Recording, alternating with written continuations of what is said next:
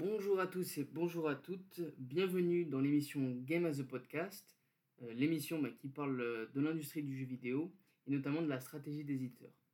Alors c'est le premier épisode de la saison 2 et donc comme j'avais expliqué euh, dans un court épisode d'introduction, dans cette saison 2 on va avoir un format un peu différent. Je vais d'abord parler d'un jeu en particulier et puis d'une thématique qui est liée à ce jeu et qui sera là en fait euh, pour accompagner justement ce qui va être dit, raconté sur ce jeu-là. Alors ce ne sera pas un test du jeu, ce ne sera pas euh, une analyse non plus de game design. Euh, on va beaucoup plus mettre ça en, en relation avec l'industrie, avec les résultats de vente, pour voir en fait ce que ce jeu nous enseigne sur l'industrie et voir comment ça s'intègre dans bah, cette industrie dans un sens plus large. Alors j'avais annoncé euh, dans, le précédent épisode que pour, euh, bah, ce podcast-là, pour ce numéro, euh, on va parler de God of War. Alors bon, je fais déjà une petite entorse à la première, règle.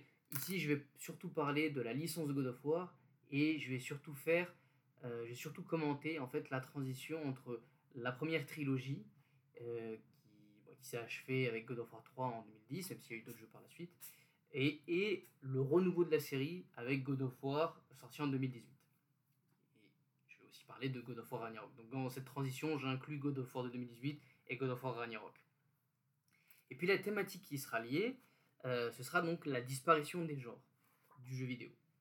On va essayer de répondre à la question pourquoi on a en fait de moins en moins de genres de jeux différents euh, et pourquoi ceux qui apparaissent, comment on explique cette pseudo-disparition, entre guillemets, et euh, essayer de comprendre euh, quels sont les mécanismes économiques euh, derrière. donc, avant de commencer, il faut d'abord que je vous parle de mon rapport à la série avec God of War. donc God of War, c'est une série que j'ai commencé à l'occasion de la sortie du 3, mais avec un épisode spécial qui était en fait une compilation de God of War 1 et 2 porté sur PlayStation 3. Euh, God of War, initialement, était sorti sur PlayStation 2, donc ça a toujours été une exclusivité Sony. Euh, il s'est sorti en 2005, le premier, le deuxième en 2007, et puis en 2010, à l'occasion du troisième opus, euh, Sony fait une compilation des deux jeux. Je crois même qu'elle sort un petit peu avant. et donc à cette époque, je ne connaissais pas God of War, grosse campagne marketing effectivement à la sortie du 3, donc j'achète euh, la compilation parce que je veux pas commencer un, épisode 3 d'un jeu sans vraiment avoir euh, bah, l'historique, enfin le début en fait de l'histoire. Et puis pour moi, euh, c'est la à l'époque, et c'est quelque chose qui m'est encore resté aujourd'hui, c'est la bonne manière de commencer une licence. Donc je commence avec cette compilation là, donc le 1 puis le 2, et ah, je suis tout de suite tombé sous le charme. C'est vraiment une, une série que j'ai adorée dès le début. Euh, j'ai beaucoup aimé l'histoire, j'ai beaucoup aimé l'univers. Alors à cet âge-là, donc je suis quand même assez jeune, hein, je ne suis pas euh, majeur, je n'ai pas respecté le pays 18. Mais euh, assez jeune, j'avais une, grande, une grande passion pour la mythologie, et en particulier la mythologie grecque, qui était ma deuxième passion avec les animaux à l'époque.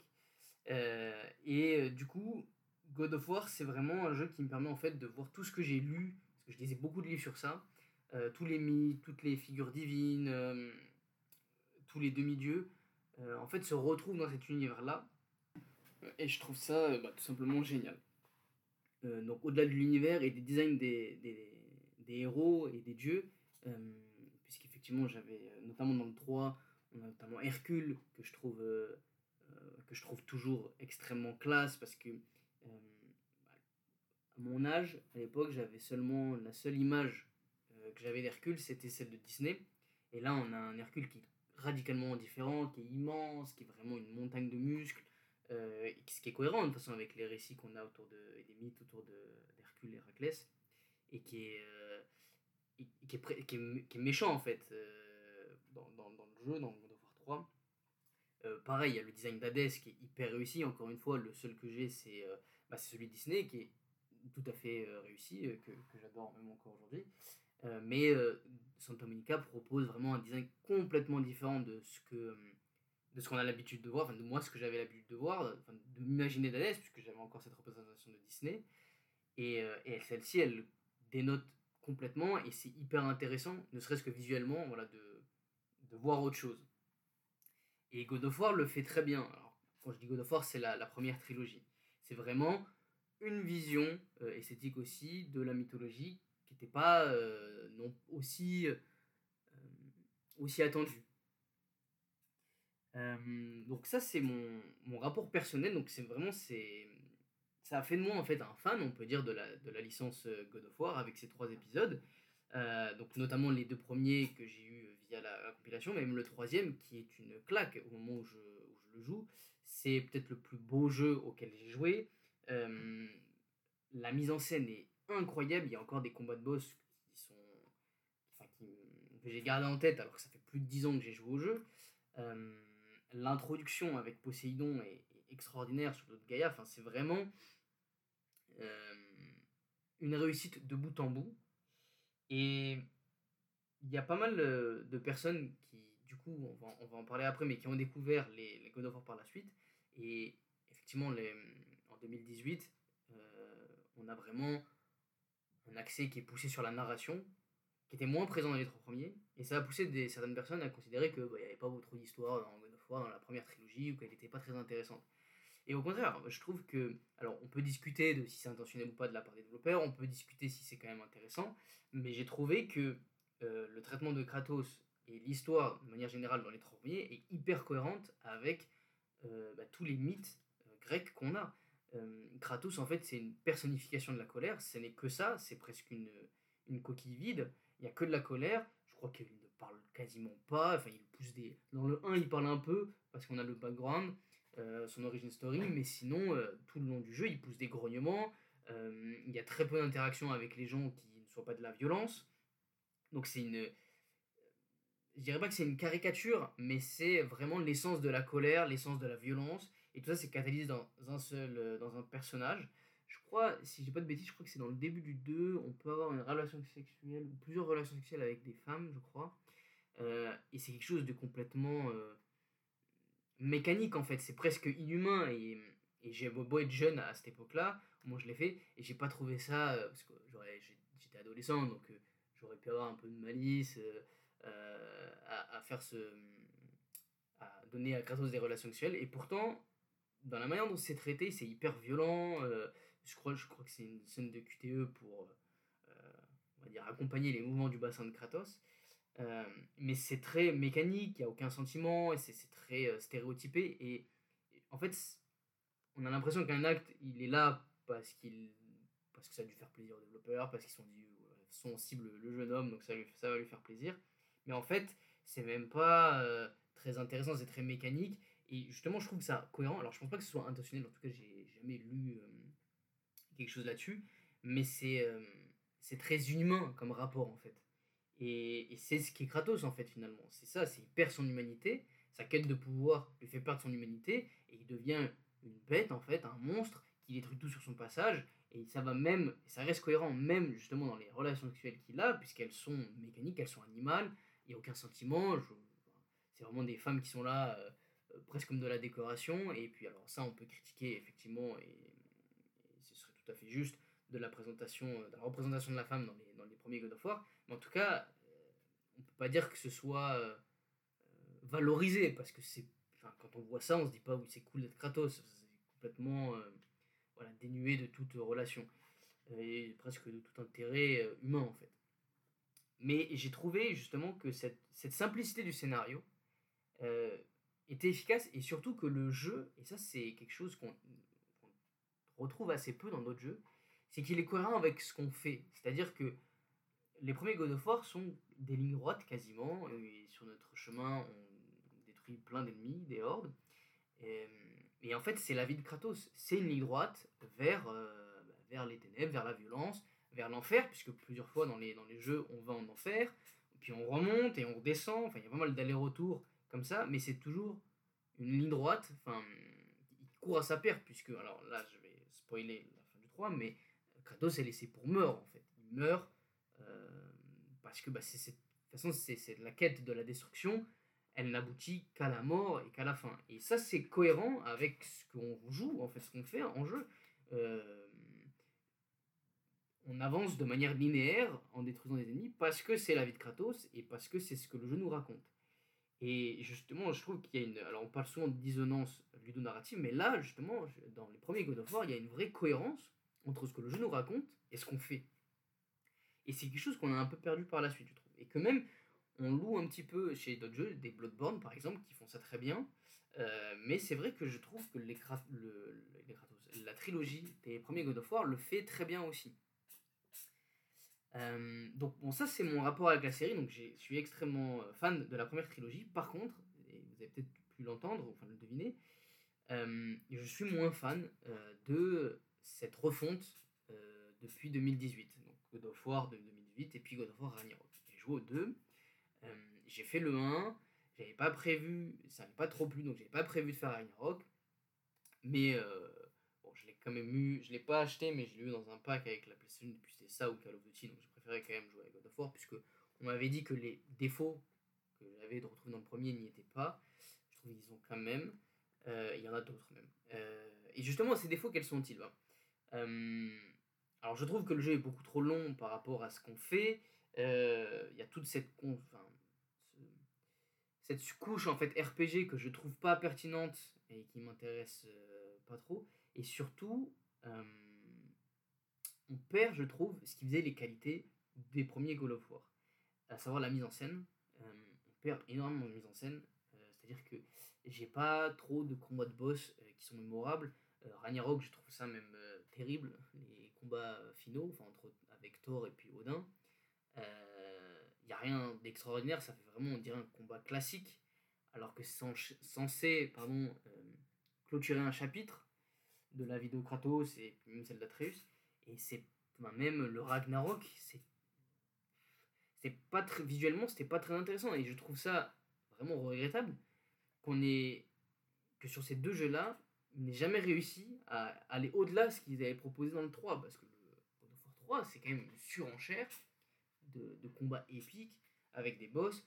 Euh, alors souvent on parle du combat contre Chronos, qui est effectivement extraordinaire, mais même le combat contre Poséidon au début, même euh, celui contre Hermès qui est beaucoup plus simple.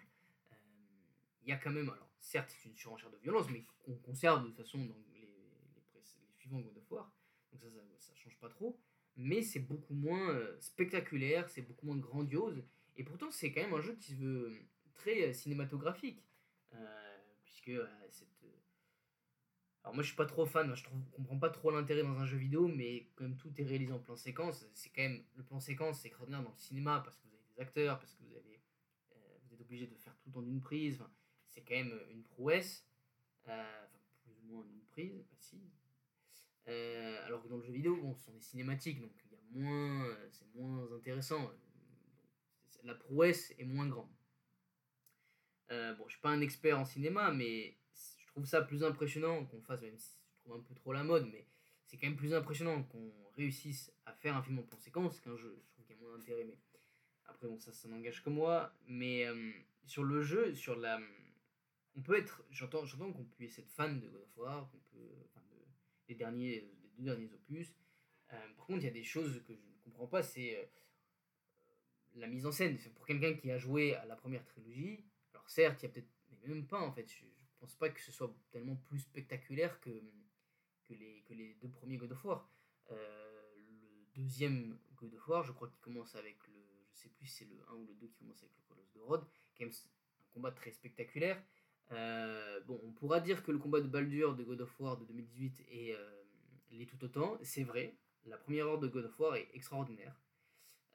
et d'ailleurs, je trouve que c'est le meilleur moment du jeu. Et c'est dommage qu'il arrive aussi tôt, en fait, que ce soit la première œuvre.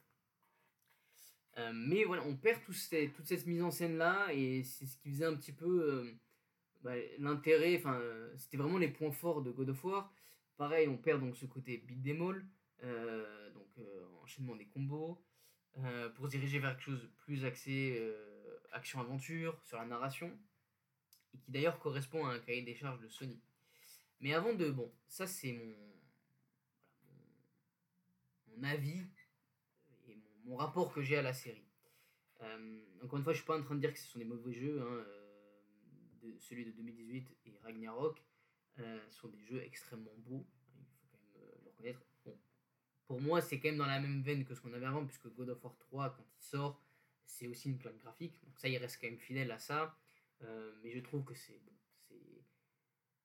je l'ai fait sur une PlayStation 5, sur une télé OLED, c'est vraiment euh, à tomber. Euh, sur ça, il faut reconnaître que ça, reste quand même quelque chose de, de, grande qualité. Euh, les personnages et l'histoire, j'ai pas trouvé ça terrible, pour être honnête. j'ai même trouvé des personnages très agaçants, comme Atreus. J'entends bien, hein, c'est l'adolescence, tout ça, c'est normal qu'il soit fait, enfin, je peux l'entendre, hein, c'est normal qu'il soit fait pour être pénible. Euh, mais il y a quand même, même autour de lui, je trouve que euh, les interactions entre les personnages n'étaient pas très pertinentes. Le twist, alors spoiler encore, mais quand on apprend que euh, Odin était, euh, je sais plus comment il s'appelle, ce, ce, ce, titan, depuis le début, bah, ça fonctionne pas des masses. Enfin, j'étais là, ok, bon, bah, c'était lui depuis le début, surprise. Ça a un peu enfin ça l'effet qui aurait dû être un effet waouh en fait depuis le début il savait tout ça a pas trop fonctionné. Et je sais pas trop comment l'expliquer. Peut-être parce que c'était pas un personnage que j'ai trouvé très intéressant euh, le titan là qui libère. Euh, et du coup bah forcément ça a peut-être joué. Après je reconnais une chose c'est que le personnage de Din j'ai trouvé extrêmement bien écrit. Euh, même j'ai bien aimé comment physiquement il était. Encore une fois ça c'est vrai que sur le cara design de Thor et Odin je trouve qu'il y a une vraie réussite. Les deux, euh, les deux personnages sont très très stylés et, et ont un traitement en fait qu'on pourrait euh, euh, qui pourrait être différent. On aurait pu s'attendre à ce qu'Odin soit un Zeus nordique. Et là, pour le coup, dans God of War 3, il était trop classique, je trouve, par rapport aux autres divinités. En l'occurrence, pour, pour Odin dans God of War il est vraiment très bien écrit, je trouve. Son personnage était hyper intéressant. Je trouve que c'est le meilleur personnage de, du jeu. Euh, mais voilà, bon, ça c'est mon avis. Euh, et je me suis posé la question, euh, bah, tout simplement, en fait, pourquoi God of War de 2018, c'est pas un God of War 4 dans la même foulée que God of War 3 Alors, j'ai pas trop traité ça d'un point de vue technique, enfin d'un point de vue artistique, voilà, de pourquoi la réglementation. c'est une première, une première hypothèse qu'on peut, qu'on peut avancer, c'est déjà pas vraiment une hypothèse puisque c'est avéré par Sony, ça a été le cas dans la présentation. Euh, mais Sony découpe son portefeuille avec trois grands, euh, trois grands thèmes. Donc il y a les jeux de sport automobile, donc en Turismo, je crois qu'ils ont LMB, je crois que c'est un jeu de baseball aussi. Euh, donc ça, bon, pas grand chose à dire dessus. Et, et, puis ils ont, pour les jeux solo, deux grands, deux grands genres. Ils ont l'open world, comme avec euh, Horizon Zero Dawn, avec euh, Ghost of Tsushima, et puis donc avant Infamous. Mais bon, je dirais qu'Infamous arrive un peu tard, vraiment le lancement de la PS4, et je pense que cette stratégie-là, elle s'est vraiment consolidée avec la PS4, mais pas pour le lancement de cette, console. Donc on a ces deux jeux-là, et puis à l'inverse, on a donc euh, les jeux semi-linéaires, que j'appelle semi-linéaires, très narratif avec un duo. Euh, c'est les Uncharted. Alors ça, ça c'est peut-être le, de la liste, ça va être l'exemple le, moins pertinent parce que c'est une formule qui existait euh, depuis bien longtemps. Mais c'est The Last of Us, c'est God of War désormais, et c'est dans une moindre mesure Ratchet Clank. Puisque, euh, pareil, donc. Alors on pourrait dire qu'il y avait un duo, un trio avant même cette refonte-là, mais le fait qu'il qu'ils aient relancé un Ratchet Clank sur la PS5 avec cette même structure-là, euh, voilà, me fait penser, me pousse à les mettre dans, cette catégorie-là, et je crois même d'ailleurs que Sony les mettait aussi dans cette catégorie-là. Donc ça, c'est un, c'est un choix éditorial, euh, et je pense aussi marketing, euh, que Sony a décidé, et qui, c'est pas forcément quelque chose de mauvais, alors moi, c'est personnellement, c'est pas quelque chose dans les productions que Sony a réalisées, c'est pas quelque chose avec lequel je suis complètement raccord. Euh, bon, il faut aussi euh, dire qu'il y a aussi des exceptions, des jeux qui ne rentrent pas vraiment dans ces catégories-là. Hein. Returnal, par exemple, en rentre pas vraiment dans cette catégorie. Euh, c'est pas quelque chose de mauvais en soi, euh, mais ce qui est intéressant, c'est de comprendre pourquoi Sony s'est dirigé là-dessus. Alors, je pense que c'est simplement une manière de segmenter le marché, c'est-à-dire que quand on regarde tous les joueurs de jeux vidéo et ceux que Sony veut cibler, ils se disent bon bah nous on est sur de la console, on vend des consoles, on vend des jeux sur console. Aujourd'hui, qui sont les joueurs qui jouent euh, à des jeux euh, Quels sont les profils des joueurs console Ok, on va vendre? Et qu'est-ce qu'ils aimeraient acheter? Et je pense qu'ils ont trouvé cette formule-là avec à la fois en fait euh, des jeux axés sur la narration qui permettent en fait de raconter des histoires et qui sont peut-être plus quelque chose que ce segment de joueurs va aller chercher et surtout cette, cette narration comment elle est amenée elle est amenée en, avec plusieurs personnages. Un God of War, c'est un jeu, la première trilogie, avec une narration qui est particulière. Vous avez un personnage qui ne parle très peu, en fait, simplement parce qu'il a très peu d'interaction. Il y a très peu de personnages qui ne sont pas des ennemis. D'ailleurs, même si un allié se transforme en ennemi, parce que je crois que c'est dans le 2 ou le 3, euh, il croise un ancien soldat, puis en fait, euh, la mise en scène est plutôt bien faite, puisqu'on voit plutôt deux ombres courir l'une vers l'autre.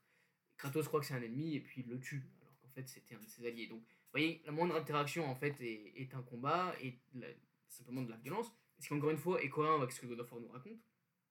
Mais effectivement, c'est moins efficace si vous voulez construire une histoire. S'il va falloir des personnages, il va falloir des intérêts antagonistes pour créer quelque chose. Et d'ailleurs, c'est ce qu'ils ont fait avec Atreus. On voit bien, euh, Kratos, je suis le père, je veux protéger mon fils, je suis Atreus, j'ai envie de m'extirper de la tuile de mon père, j'ai envie euh, d'aller explorer. Euh, je suis un titan, j'ai une mission, j'ai une quête à réaliser parce que je suis un élu. Et donc il y a un conflit qui naturellement, il y a une tension. Et la narration, elle va, elle va s'articuler autour de, autour de ça. et d'ailleurs, je pense aussi que la stratégie de Sony, d'ailleurs, s'inspire beaucoup de celle de Capcom, qui est le, je le rappelle, qui est nommé comme ça un single content multiple usage, ce qui veut dire, donc, je vais traduire ça, un, un contenu pour plusieurs usages, ce qui veut dire qu'on crée un univers pour un jeu vidéo, mais ça peut aussi servir de série, de film, euh, et n'importe quoi d'autre. Et c'est ce que Capcom a fait très tôt avec deux licences très fortes, Resident Evil et Street Fighter. Et puis Sony est en train de reprendre ce chemin-là, puisqu'on se rend compte que The Last of Us, déjà dans ses conceptions, était déjà très cinématographique. Donc forcément, l'adaptation en série ou en film se, est toute naturelle. On voit qu'ils sont en train de le faire avec Gran Turismo. Bon, alors là, c'était moins naturel, mais enfin, il y a une histoire vraie qui fait un peu le travail. Euh, et puis, je pense que quand on est Sony, on est en train de se dire bon, bah, j'ai des marques très fortes. Uncharted, c'est très facile parce que c'est du Indiana Jones, hein, quasiment. Et God of War, on, se dit bah, si je veux adapter God of War, le problème, alors, c'est que si vous faites un film God of War, bah, qu'est-ce que vous allez mettre en scène? Avec la première trilogie, ça va être beaucoup de combats et c'est peut-être quelque chose qui se prête moins en film. Et en fait, c'est normal, parce que ça a été fait pour être un jeu vidéo, pour être joué, et il est parfaitement cohérent. Maintenant, si vous devez adapter God of War en film, avec l'adaptation de 2018 ou Ragnarok, là de suite, c'est plus facile. Et vous trouvez, vous avez peut-être plus d'idées pour le faire. Et d'ailleurs, je pense que si God of War va être adapté au cinéma, je pense pas qu'il sera fait sur la première trilogie, mais plutôt sur euh, celle, de, celle de 2018 peux me tromper. Hein. Euh, moi, j'aimerais bien voir une adaptation euh, des premiers, de la première trilogie, mais je pense pas que ce soit le cas le plus pertinent. Donc, on a cette, cette matrice-là de Sony, et cette donc, matrice éditoriale, qui vise en fait à, bah, à, mieux cibler, à mieux vendre en fait ces jeux auprès du segment de joueurs console. Alors pour comprendre ça, il faut d'abord bah, se, plonger un petit peu dans les chiffres. Alors j'ai regardé la première trilogie de God of War. Euh, alors déjà, euh, au niveau critique, parce que c'est vrai que beaucoup on considère que euh, le meilleur jeu God of War, celui de 2018, ou Ragnarok, enfin peu importe, il faut quand même rappeler que du point de vue de la critique, les trois premiers God of War c'est du minimum 92 sur Metacritic. Donc c'est énorme. Euh, je crois que les deux premiers ont 94, le troisième à 92. Enfin bon, après, à deux points, ce niveau-là, ça change pas grand-chose. Euh, mais simplement, les trois jeux sont une réussite critique, au même niveau que God of War et God of War Ragnarok. C'est vraiment euh, de très grands succès. Euh, maintenant, quand on regarde les chiffres, God of War de 2018, il a fait à peu près 20 millions de ventes. Ragnarok, il en a 11.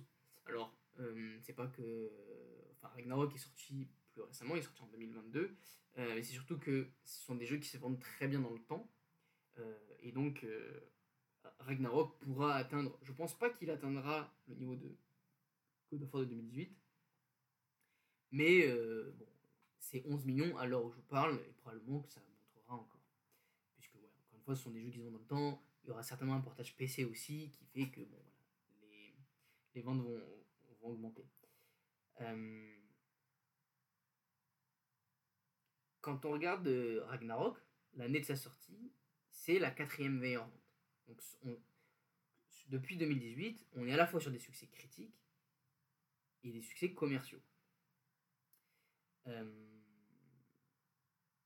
pour celui de 2018, lorsqu'il sort, il est dans le top 10 des meilleures ventes de jeux. C'est le huitième. Quand on regarde euh, les premiers God of War, on est à peu près entre 5 et 6 millions de ventes. Large euh, en comptant les remakes Donc c'est entre 5 et 6 millions, peu importe les, jeux, euh, sauf pour God of War 3 qui a plus de 7 millions. Donc d'un point de vue euh, d'un point de vue commercial, on se dit bon bah jackpot en fait. On a une série qui vend bien. Alors euh, qui vend bien, il faut aussi rappeler que les premiers God of War sont ce qu'on appelle des beat them all. Alors beat all, ça vient surtout de l'arcade ou vous contrôlez un et vous affrontez des hordes ennemies. Euh, God of War, c'est un beat'em all qui se joue en 3D. Donc là, on est sorti de l'arcade, on passe à la 3D et qu'on pourrait comparer, sur mes recherches, c'est un peu ce que j'ai utilisé, à d'autres jeux du style Devil May Cry, Bayonetta et Dynasty Warriors. Euh, et d'ailleurs, ce sont un petit peu les meilleurs représentants du beat'em euh, à cette époque-là. Donc c'est entre les années 2000 2010. Euh, pour Devil May et Bayonetta, il y a toujours encore des jeux qui sortent, mais avec pas la même régularité que, les... que pendant les, cette, cette décennie-là. Si on regarde ces autres jeux-là, on est à peu près sur du 5 à 6 millions de ventes à peu près pour, euh, pour ces jeux. Euh, Devil May Cry, c'est à peu près ce niveau-là. Bayonetta, c'est moins, c'est un peu moins. Euh, je crois que c'est de l'ordre de. Le dernier jeu a fait moins de 2 millions de ventes, je crois. Euh, à l'heure actuelle, hein, encore une fois, c'est des jeux qui peuvent se vendre dans la durée, plus maintenant qu'auparavant. Mais on est quand même sur des chiffres relativement modestes. Euh, alors, pour l'époque, 5 à 6 millions, c'est énorme. 5 hein. à 6 millions, c'est l'équivalent. Ça, c'est vraiment une estimation grossière, mais c'est du 15 millions chez nous. Enfin, c'est aujourd'hui, à notre époque. C'est c'est vraiment de, très gros, de très gros scores. Mais God of War, c'est un jeu de son époque aussi. C'est-à-dire que c'est un jeu qui est beaucoup plus linéaire, beaucoup plus court. Euh, et aujourd'hui, le, marché du jeu vidéo a évolué, et notamment les attentes des joueurs solo. Et c'est pour ça que je. L'hypothèse, c'est que Sony s'adapte à ça et, a proposé une évolution pour God of War parce qu'ils disent si on sort un God of War 4, même si on le met euh, dans, dans, un autre, univers, on change. On peut pas vendre un jeu 70 euros avec euh, qui dure 10 heures sans grande rejouabilité. Et en plus de ça, c'est que même si on sort un God of War 4, admettons que ça passe, admettons que les joueurs acceptent, ils sont fans. Si on garde la même structure, on ne pourra pas l'adapter derrière en film, en série, et c'est ce qu'on cherche. Ce qu'on cherche, c'est créer des univers qui se vendent pour sur toute forme de divertissement, pas seulement du jeu vidéo. Ça, on peut, le, ça peut nous déplaire, mais il faut bien comprendre qu'une entreprise de la taille de Sony, elle ne cherche plus à vendre des jeux vidéo comme elle le faisait il y a 15 ans. Et ça, c'est pour moi la grande raison qui a poussé ce changement-là. Euh, cette transformation de la série. Euh, alors, à titre personnel, je trouve ça dommage. Parce que, encore une fois, les qualités des God of War, War next on va dire, euh, ne sont plus celles en fait des premiers God of War. On perd euh, pas mal de choses. Hein. Bon, j'ai pas de mise en scène, mais il y a moins d'armes, il y a moins de combos, euh, le bestiaire est moins touffu. Enfin, ça c'est quelque chose qui m'avait beaucoup déplu dans God of War, c'est qu'on passe son temps à affronter beaucoup d'humanoïdes entre guillemets. et ça, c'est quelque chose qui était quand même euh, pas le cas dans les premiers God of War, on a quand même beaucoup. Alors certes, on a des humains, on a beaucoup de créatures, on a plein de monstres, on a tout le bestiaire de la mythologie grecque. Alors certes, on pourra dire, oui, mais la mythologie grecque, elle est plus fournie que la mythologie nordique. C'est possible, mais il faut rappeler que dans God of War Ascension, ils ont quand même mis euh, des hommes éléphants, enfin voilà. Ils peuvent on peut s'autoriser des libertés, de toute façon, ça reste du fictif. Ils nous auraient mis, euh, je sais pas moi, un homme lion dans dans un des royaumes de God of War Ragnarok, ça aurait pas choqué, mais euh, d'ailleurs, je pense qu'il puise allègrement dans des, inspirations euh, pas seulement que nordiques, hein, mais aussi celtes, voilà, pour étoffer le bestiaire. Et c'est pas, euh, pas grave. de toute façon, il n'y a pas de dieu de la guerre grecque dans la mythologie nordique, donc c'est pas vraiment une excuse, enfin une raison pour moi. mais on perd tout ça et surtout ce qu'on perd, bah, c'est un grand représentant du beat démol. Et ça, pour quelqu'un comme moi qui est. Euh, je, je, pourrais pas dire que je suis fan de ce genre parce que j'aime bien, euh, mais je trouve que c'est un appauvrissement du jeu vidéo que de ne plus avoir autant euh, de représentants de ce genre-là. le fait que Disney DC Warrior ait quasiment disparu, le fait que Devil May on en ait un tous les je sais pas combien, idem pour Bayonetta, God of War, on a bah, le fait que les God of War ne soient plus des beat'em Je trouve que c'est hum, c'est dommage parce que c'était quand même un, type de jeu vidéo qui était euh, euh, qui, était très intéressant, notamment sur les combos. Euh, il y avait énormément de choses bien dans ce genre-là. et surtout que God of War avait réussi à ne pas être qu'un beat'em all. Il y avait pas mal de puzzles aussi. d'ailleurs, pas toujours des puzzles évidents. Et ça, d'ailleurs, ils l'ont conservé et c'est très bien. Hein. Euh, ils l'ont conservé dans, les God of War euh, suivants. Euh, et c'est pour ça que pour moi à l'époque c'était le meilleur beat'em all parce qu'il intégrait de mécaniques. il y avait aussi voilà, des mécaniques de puzzle qui en fait faisaient bien le lien entre des phases d'action qui étaient difficiles et puis des phases un peu plus tendues où là on faisait travailler autre chose que notre main mais c'était très intéressant et puis derrière il y avait un univers il y avait aussi une histoire qui était, qui était très intéressante à suivre et ça, aujourd'hui, on le perd. Enfin, on l'a perdu. Je considère qu'on l'a perdu. Alors, mais de manière générale, on peut se dire, ok, bon, Sony, ils ont bien compris l'évolution du marché, donc ils se lancent dans God of War. Ok. Euh, enfin, dans une refonte de God of War, très bien.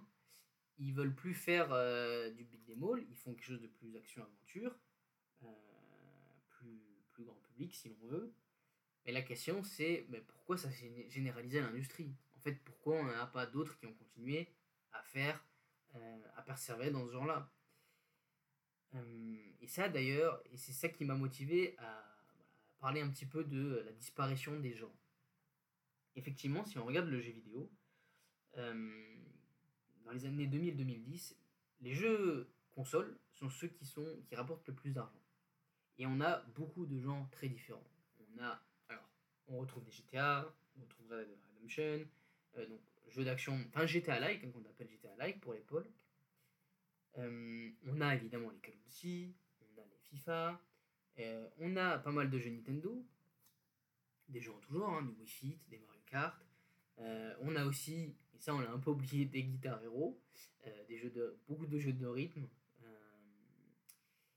et on a une plus grande variété en fait des genres de jeux qu'aujourd'hui. si on regarde le top 10 des jeux meilleures ventes entre 2010 et 2020, eh bien, en 80%, on a du Call of Duty et on a du, euh, du GTA. Et si on n'a pas ces deux jeux-là, on a des jeux en monde ouvert. On a du Elder Scrolls, on a euh, encore Red Dead Redemption 2. Euh, D'ailleurs, non, je crois que Red Dead Redemption 1 n'est pas dans les top 10 des jeux sur la décennie 2000-2010. Euh, mais Red Dead Redemption 2 lié, pardon. On a aussi Breath of the Wild. Et en fait, on voit apparaître un, une nouvelle matrice, en fait, encore une fois. Euh, c'est-à-dire que si on veut faire du jeu solo, ce qui vend le plus, ça va être le jeu en monde ouvert. Et le jeu en monde ouvert, qu'est-ce que c'est en fait? Si on regarde un petit peu, euh, là un peu plus dans les mécaniques, donc je suis pas un expert de game design, mais si on regarde un petit peu ce que c'est un jeu en monde ouvert, on va retrouver énormément de RPG. Ça, ça change pas trop en fait de, bah, ce qu'a été le RPG. Hein. assez tôt, ça a été pas un monde ouvert, mais un monde globalement moins linéaire que les autres genres de jeux, que l'action-aventure par exemple. Et ce qu'on remarque, c'est que l'action, euh, le, le, jeu en monde ouvert, bah, c'est globalement ce qu'on appelle des jeux d'action-aventure, où on va en fait bah, mettre des mécaniques glanées dans plusieurs types de jeux. Mais avant de, parler de monde ouvert, il faut d'abord euh, d'abord avoir en tête que, au regard de l'industrie, les jeux solo ne sont plus les jeux les plus rentables. Ce sont les free-to-play, ce sont euh, les jeux services. Et donc, quand vous êtes euh, une entreprise de jeux vidéo et que vous voyez que les jeux sur lesquels vous étiez numéro 1 auparavant ne sont plus les numéros 1 au regard de l'industrie, même s'ils continuent à vendre, avoir le même niveau de vente, relativement, votre part de marché diminue. Et donc là, vous vous dites, bah, il, faut que, il faut que je m'adapte. soit vous faites des jeux services, etc. Soit vous regardez, en fait, vous resserrez votre catalogue et vous regardez, ok, sur ce que je sais faire, sur ma cible, qu'est-ce qui marche le mieux? Et aujourd'hui, ce qui marche le mieux, je l'ai dit, c'est le monde ouvert. Donc ce qui veut dire que vous allez concentrer vos efforts sur ça, sur le monde ouvert, sur, de manière plus générale, en fait, l'action-aventure. Parce que vous allez me dire, God of War, c'est pas un monde ouvert. C'est vrai. Et vous allez resserrer votre, euh, votre portefeuille de jeu et vous allez dire en fait voilà, maintenant moi je vais faire du monde ouvert, de l'action-aventure, parce que c'est ça qui vont. Et ça implique qu'il y a beaucoup de jeux, de genres de jeux en fait, qui ont dû s'adapter au monde ouvert. Et aujourd'hui, le monde ouvert, c'est devenu la formule à tout. on a des FPS en monde ouvert, on a des jeux de voiture en monde ouvert, regardez Forza, on a des jeux euh, d'énigmes en monde ouvert, on a même des jeux de plateforme en monde ouvert, des Sonic, qui est devenu un, jeu en monde ouvert aussi. Euh, on a même des jeux de combat, hein. Street Fighter 6 est un jeu, a aussi un, mode solo qui est un monde ouvert en fait, quasiment, enfin on pourrait dire semi-ouvert, mais, on tend vers cette formule-là. Pourquoi? Parce qu'on sait que auprès du joueur console, c'est ce qui vend le mieux. Et donc, comment on va en proposer ça. Alors, ce qui va se passer, c'est comment on va. Je suis par exemple à Sony, j'ai mon God of comment je tends vers du monde ouvert? Parce que c'est compliqué. Mon jeu se sur des combos, euh, il me faut des arènes bien délimitées avec mes bêtes d'ennemis. Comment je traduis ça? Alors, il y a énormément de vidéos de la euh, GDC, pardon, ici en anglais si vous voulez, euh, qui traitent de ça, sur comment ils ont effectué une transition, comment ils ont géré la caméra, les arènes, etc. je vais pas revenir là-dessus simplement parce que je vais forcément donner euh, mon information intéressante, mais surtout parce que c'est pas mon domaine d'expertise. Et ce qu'on voit là, en fait, ce que, surtout, ce sur quoi je vais vous amener, c'est que cette transition vers le monde ouvert, elle s'est faite en appauvrissant en fait des mécaniques. Enfin, c'est pas tant des mécaniques, mais des hum, boucles de gameplay. C'est-à-dire que quand on avait notre jeu d'infiltration ou notre beat'em all, le cœur du jeu, c'était, euh, pour les beat'em all, c'est le combo. C'est les combos, c'est différents attaque, euh, c'est le contrôle du, personnage, sa, souplesse, etc. Quand vous êtes un autre, jeu, un autre genre de jeu qui a disparu, on pourrait faire la liste, il y en a plein, et c'est l'infiltration, qui est plus trop un genre en vogue. Mais l'infiltration aujourd'hui, en fait, comment vous la retrouvez? Bah, Vous la retrouvez dans, les dans les jeux en monde ouvert. C'est-à-dire que on va vous dire, ben si vous voulez attaquer cet ennemi, vous avez la possibilité de le faire de manière euh, discrète. Et ça ressemble un petit peu de l'infiltration. Vous allez vous cacher, on connaît les autres herbes, voilà, vous vous cachez dans les autres herbes et vous allez pouvoir faire de l'infiltration. Et on garde souvent un peu les mêmes mécaniques parce que vous allez avoir un appât pour faire distraction, vous allez avoir euh, des capacités pour vous camoufler, vous allez pouvoir utiliser le décor pour vous cacher, etc. Donc on retrouve quand même des mécaniques du jeu d'infiltration, par exemple, mais ce qu'on perd, c'est tout le level design autour de ça. Parce que le monde ouvert, bah, c'est un une manière de faire son niveau. On construit plus des niveaux, on construit un monde. Alors certes, on pourrait dire en fait, mais ce monde-là, il se construit entre plusieurs interactions, plusieurs points d'intérêt, euh, plusieurs zones en fait qu'on va construire comme des niveaux, c'est vrai. Mais du coup, vous pouvez plus avoir en fait la, la, profondeur du level design d'un jeu qui est essentiellement pensé pour l'infiltration, pour faire l'infiltration, que pour un jeu où vous devez aussi faire euh, de l'infiltration, du combat direct, du combat à distance, etc. Alors les immersives le font très bien, mais parce que ce sont des, conceptions de niveau qui sont faites pour intégrer toutes ces dimensions-là. Ce qui n'est pas le cas d'un jeu en monde ouvert. Ce qu'il est beaucoup moins. Alors, je parle de jeux, enfin, quand je parle de jeux en monde ouvert, on peut aussi intégrer des jeux comme God of War, God of War Ragnarok, parce que certes, ce ne sont pas des jeux complètement ouverts, mais ils tendent vers ça. On va appeler semi-ouvert, euh, mais c'est plus pour des contraintes techniques parce qu'il n'y aura pas trop de sens à le faire, même euh, vraiment un monde ouvert en tant que tel. Euh, mais la transition de God of War, elle s'est faite aussi avec un appauvrissement bah, des combats. Par exemple, vous allez avoir beaucoup moins de mobilité, beaucoup moins d'ennemis. vous allez avoir des combos moins. pas forcément moins faciles à faire, euh, parce qu'ils sont quand même exigeants, hein, il faut reconnaître sur God of War God of War Ragnarok, ils sont assez euh, complexes, mais vous allez perdre ce hit combo qui va s'afficher à l'écran, euh, vous allez à moins avoir en fait cette, bah, de longs combos à réaliser. En fait, l'intérêt du jeu ne vient plus là-dessus. Quand vous jouez à un Devil May Cry par exemple, l'intérêt c'est de réaliser des combos de plus en plus techniques, de plus en plus longs, de plus en plus dévastateurs. Euh, God of War, on est beaucoup moins là-dessus. Euh, c'est-à-dire que vous pouvez réaliser des combos assez longs, vous pouvez euh, faire beaucoup de, dégâts, mais l'intérêt va être autre. l'intérêt va être ailleurs. Et Sony veut que l'intérêt se dirige ailleurs, pas parce qu'ils le font mal, pas ça, parce qu'ils sont capables premier God mais parce qu'ils veulent diriger l'intérêt vers la narration, vers les, personnages, pour pouvoir construire quelque chose, pour pouvoir sortir de la case jeu vidéo. Et donc, euh, bah, de manière générale, l'industrie s'est concentrée sur le genre d'action-aventure. Elle l'a fait en reprenant des mécaniques, mais en les, appauvrissant, pas forcément de manière négative, mais en les épurant, on peut dire ça, pour qu'elles soient plus accessibles et pour aussi que l'intérêt, que le joueur ne se perde pas euh, là-dedans. C'est-à-dire que, et quand vous regardez par exemple les mécaniques de RPG que reprend, on est sur des choses quand même assez légères. Il n'y a pas énormément d'armure, il n'y a pas euh, beaucoup d'armes. Hein. Vous, les mêmes armes, vous allez simplement pouvoir les améliorer. Mais vous n'avez pas euh, voilà, tout un élément vaste du RPG. On prend un petit peu des éléments par-ci par-là. On prend des éléments. il n'y a pas d'infiltration dans God of War, mais dans les jeux action-aventure en général, on prend un petit peu d'infiltration. On prend un petit peu de RPG. On prend un petit peu du beat them all. Euh, si on veut qu'il y ait des affrontements conséquent. Et ce faisant, bah, on, rompt avec l'organisation des niveaux, la linéarité qui était propre au beat puisque là, on veut construire autre chose.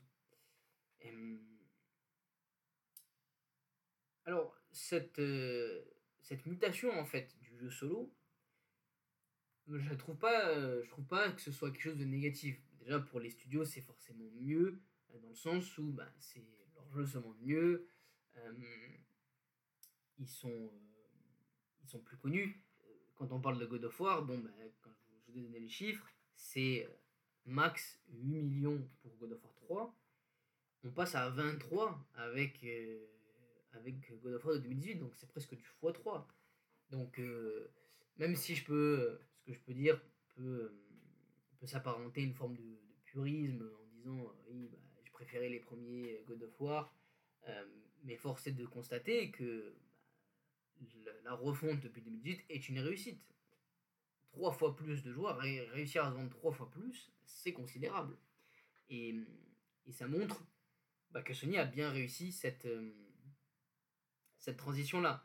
Moi, je la trouve dommage parce qu'on, du appauvrit encore plus un genre qui était le beat'em all qui déjà n'avait pas énormément de représentants. Mais surtout, c'est qu'on vient se rajouter sur un genre d'action-aventure où j'ai beau trouver qu'il y a énormément de très bons jeux là-dessus, je trouve pas que God of War, typiquement, apporte tant à ce genre-là.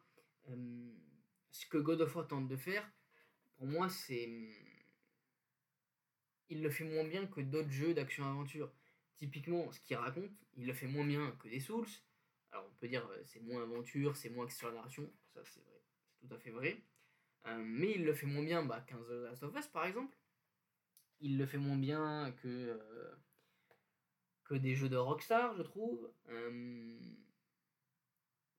trouve qu'il le fait moins bien aussi que certains. Bah, que des jeux de, comme Resident Evil. pourquoi? Parce que déjà, ce que. Trouve que l'histoire est pas pas dingue, mais surtout ce qu'il nous raconte, c'est un peu incohérent. J'ai, euh, avec ce qu'on fait, c'est-à-dire que nous, tout le jeu, notamment Ragnarok, est sur cette euh, logique de on est prisonnier de destin, notre destin nous emmène vers une situation qui n'est pas souhaitable, euh, etc. on sait que si on suit la prophétie, ben, le pire est à venir, ok Donc, c'est quelque chose qui est hyper intéressant quand vous traitez du jeu vidéo parce que vous posez la question du libre arbitre, euh, puis vous contrôlez un personnage qui finalement n'est pas libre puisque vous le contrôlez, donc il y a énormément de choses intéressantes à construire. Et d'ailleurs, Bioshock 1 le fait très bien. Euh, par contre, là, euh, on vous dit. Enfin, on vous montre des gens qui essaient de lutter contre le destin, donc essayent d'être maîtres de leur propre choix, mais vous êtes constamment. comment dire en fait, on ressent pas le poids du destin quand vous jouez. C'est-à-dire que si Ragnarok était un jeu parfaitement linéaire, bah, ça, ferait sens. Parce que de toute façon, on ne peut faire qu'aller d'un point A à un point B, donc de toute façon on avance, et c'est ça notre destin. C'est-à-dire qu'on ne peut pas y couper. Or là, quand vous faites un jeu semi-ouvert, avec de l'exploration, bah, finalement, vous dites, bah, en fait, je peux juste euh, aller explorer autre chose. Et finalement, on sent pas que les personnages sont tirés par le dessin, c'est juste que cette euh, l'exploration dans God of War des différents royaumes n'est, je trouve, pas cohérente avec ce qu'on essaie de raconter autour du destin, autour du libre arbitre, euh, auquel sont soumis euh, Atreus et Kratos. Et puis bon, je parle même pas des nombres de fois où on sait très bien que ce qu'on fait, si on va là-bas, tout va péter, mais on y va quand même parce que bah, faut bien que l'histoire, enfin j'ai pas d'autre justification que de dire faut bien que l'histoire avance. Et ça c'est dommage. Donc, personnellement, vous l'avez compris, je suis pas, pas été vraiment charmé par le God of War de 2018 et le God of War Ragnarok, euh, parce que je trouve que Sony s'est perdu dans ce qu'il savait faire. Enfin, euh, je, je, pense pas que ce soit Santa Monica qui soit moins bon. Je pense plus que c'est une décision éditoriale quand on voit à quel point God of War ressemble à The Last of Us par exemple. Euh, je pense que c'est plus, enfin dans structure narrative, je pense que c'est plus une décision euh, éditoriale parce que bah, on a ciblé euh, un segment marketing qui est voilà le joueur console et on sait ce qu'il veut, ce qu'il ou elle veut et on va lui délivrer. Et ce faisant, en fait, on appauvrit un petit peu bah, l'offre du jeu vidéo et on se dirige vers quelque chose qui est plus uniformisé, et c'est pas forcément ce sur quoi, euh, je dirais, euh, Santa Monica est particulièrement bon. Et donc, euh, je, trouve ça, je trouve ça dommage. Je trouve ça regrettable. Après, encore une fois, les ventes, les ventes me, me prouvent que j'ai tort, hein, puisque elles ont été encore une fois multipliées par 3. Euh, mais ce qui est. C'est pourquoi j'ai envie aussi de faire cet épisode, c'est pas juste pour dire, bah voilà, euh, God of War j'ai pas aimé, en plus, euh, voilà, il change. J'ai pas aimé en plus, j'ai pas aimé parce qu'ils arrêtent de faire du beat'em all, j'ai pas aimé parce que je trouve que c'est pas un très bon jeu d'action-aventure. Et en plus de ça, c'est un beat'em all qu'on perd. Et une licence que j'aime beaucoup. Mais l'idée, c'est pas juste de me plaindre sur ça ou d'expliquer pourquoi j'ai enfin d'expliquer pourquoi, mais c'est surtout de dire soyons vigilants en fait, parce que quand on a une telle variété de jeux vidéo, une telle diversité, si on continue d'acheter en fait et de montrer qu'on est friand pour de l'action-aventure narratif, on risque en fait de pousser tous les autres studios aussi à se conforter à ça et, à, perdre en fait ce qui faisait aussi un peu l'intérêt du jeu vidéo, c'est-à-dire d'avoir euh, des gens très différents, des expériences très différentes, et on risque d'avoir une uniformité euh, avec simplement, bah, je vous ai raconté une histoire euh, entre un, enfin, un père et sa fille chez les zombies, bah, je vous la raconte avec, entre son père et son fils dans la mythologie nordique. Bientôt, je vous raconterai bah, la relation entre son père et, et son fils dans l'espace. Et puis, ça deviendra moins intéressant. Et hum, je pense qu'on doit être conscient de ça. Et c'est pour ça que je vais faire cet épisode et je vais en parler. Parce qu'on doit être conscient de ça pour dire, bah effectivement, il y a d'autres jeux qui m'intéressent. Regarde, je suis très content du succès de Baldur's Gate 3 parce qu'il montre bah, que les joueurs solo, ils veulent aussi euh, d'autres choses. Alors certes, c'est un jeu très narratif, euh, mais là, c'est euh, ça rompt avec une structure narrative que nous vend celle de Sony. Il n'y a pas, il a pas que Sony hein, qui fait ça avec les duos c'est la plus visible, je dirais, mais ce ne sont pas les seuls. Et, euh, et voilà, simplement, euh, je dirais, soyons conscients de ça, que si on continue d'acheter bah, ces jeux ces jeux-là, si on, on, voit que dans le top 10 des jeux solo, bah, c'est euh, du jeu solo narratif avec un duo, bah, on risque en fait d'encourager les autres studios, les autres entreprises du jeu vidéo et les actionnaires par conséquent aller dans la même direction. Et je ne pense pas que ce soit quelque chose qui soit souhaitable. Après, ça ne veut pas dire ne jouez pas aux jeux euh, qui, vous plaisent, hein, évidemment. Hein. Mais si vous, avez, si vous avez aimé God of War, euh, God of War de 2018 et God of War Ragnarok, ayez la curiosité de jouer au premier. Euh, peut-être que ça vous plaira pas, mais si ça vous plaira, ça vous fera découvrir un autre genre de jeu et ça, et ça montrera aussi, enfin, ça aura un intérêt double d'une part, personnellement, vous allez découvrir d'autres jeux qui sont euh, bah, qui n'étaient pas forcément des genres de jeux qui pouvaient vous plaire. Donc ça, c'est toujours euh, hyper intéressant d'élargir son spectre. Et deuxièmement, ça envoie aussi un message euh, à l'industrie et ça dit, bah non, on aime aussi ce genre de jeu, on aime aussi les beat them et ou pas d'ailleurs, on aime les visuels novels, on aime les jeux d'infiltration. Donc continuez d'investir là-dessus, continuez à proposer des innovations de gameplay sur ces genres de jeux parce que c'est quelque chose qu'on aime. Euh, et ça, je pense que c'est important quand on est, euh, quand on est consommateur, quand on est passionné euh, d'un certain. Sur du cinéma ou de jeux vidéo en l'occurrence. c'est important aussi de faire que la diversité existe. Et de montrer que le, le public y est réceptif va pas du jour au lendemain, mais je pense que le succès de Baldur's Gate 3, par exemple, il est en train de conforter des studios qui travaillent sur du RPG et qui veulent travailler sur du RPG, de se dire, il y a un marché pour ça, et ça vaut la peine d'investir tant d'argent, tant de temps, et de mettre tant de personnes sur ces projets-là, parce qu'on sait qu'il y a des gens qui vont y jouer, il y a des gens qui veulent jouer à ça. Et ça, c'est très bien. Euh, et c'est pour ça qu'il faut, euh, voilà, qu'il faut en avoir conscience.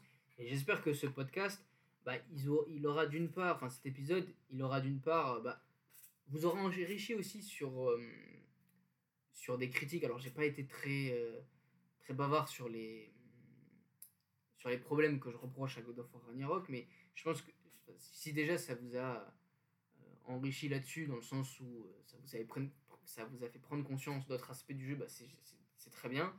J'espère aussi que ça vous, ça vous aura donné envie euh, d'aller tester d'autres genres de jeux, d'avoir cette, euh, cette gymnastique intellectuelle. Et, euh, et j'espère aussi que ça vous a fait prendre conscience qu'on est capable, qu'on peut aussi, enfin que, les, que si les genres de jeux évoluent, qu'il y en a qui disparaissent et d'autres qui apparaissent, parce que j'ai beaucoup parlé de genres qui disparaissaient, mais il y a aussi des genres qui apparaissent, bah en fait, ça se fait, cette mutation, elle se, elle, elle se fait parce que derrière, il y a des gens qui jouent, il y a un public qui est réceptif. Sans ça, euh, eh bien, on tend vers en fait une uniformité du jeu vidéo. Et je pense que c'est dans l'intérêt de personne, ni des studios, ni des joueurs et des joueuses. Euh, parce que simplement, ça va, créer une compétition d'autant plus difficile et ça va créer en fait un, un, sentiment de lassitude auprès des joueurs. Certainement que des gens vont dire Ouais, mais j'ai adoré God of War de 2018 et God of War Ragnarok, très bien. Mais en fait, ce qui risque de se passer, c'est qu'un éditeur ou un studio va se dire Ah ben ils ont aimé God of War, ben, on va remettre des Vikings avec un univers, enfin un jeu axé sur la narration. ah, c'est pas les Vikings, ben on va faire la même chose en Égypte avec une relation père-fils ou peut-être père-fille. Et si vous en avez chaque année qui sortent, ou tous les six mois, bah, au bout d'un an, ça va perdre son intérêt. Et ça, c'est un peu euh, l'équation qui, est difficile à trouver entre l'émergence d'un genre et sa saturation. Parce que si on veut qu'un genre euh, apparaisse, bah, il faut qu'il y ait plusieurs jeux, on ne peut pas y avoir un seul, euh, un seul représentant.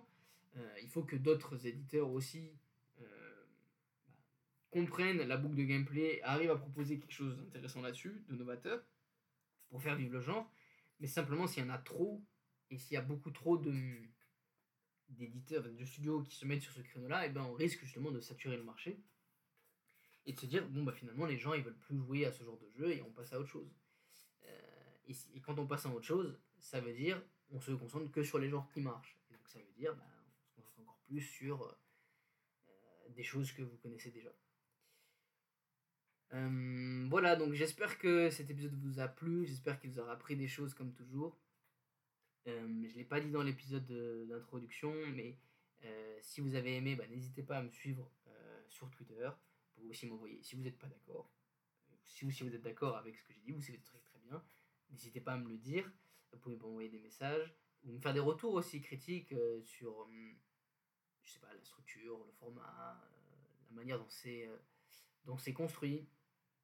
Euh, à quel point c'est audible, à quel point c'est compréhensible pour vous, euh, à quel point c'est agréable aussi. N'hésitez pas à me faire tout ce genre de retour, ça m'aide. Euh, pour, alors je sais pas si je peux faire la preview du prochain épisode déjà.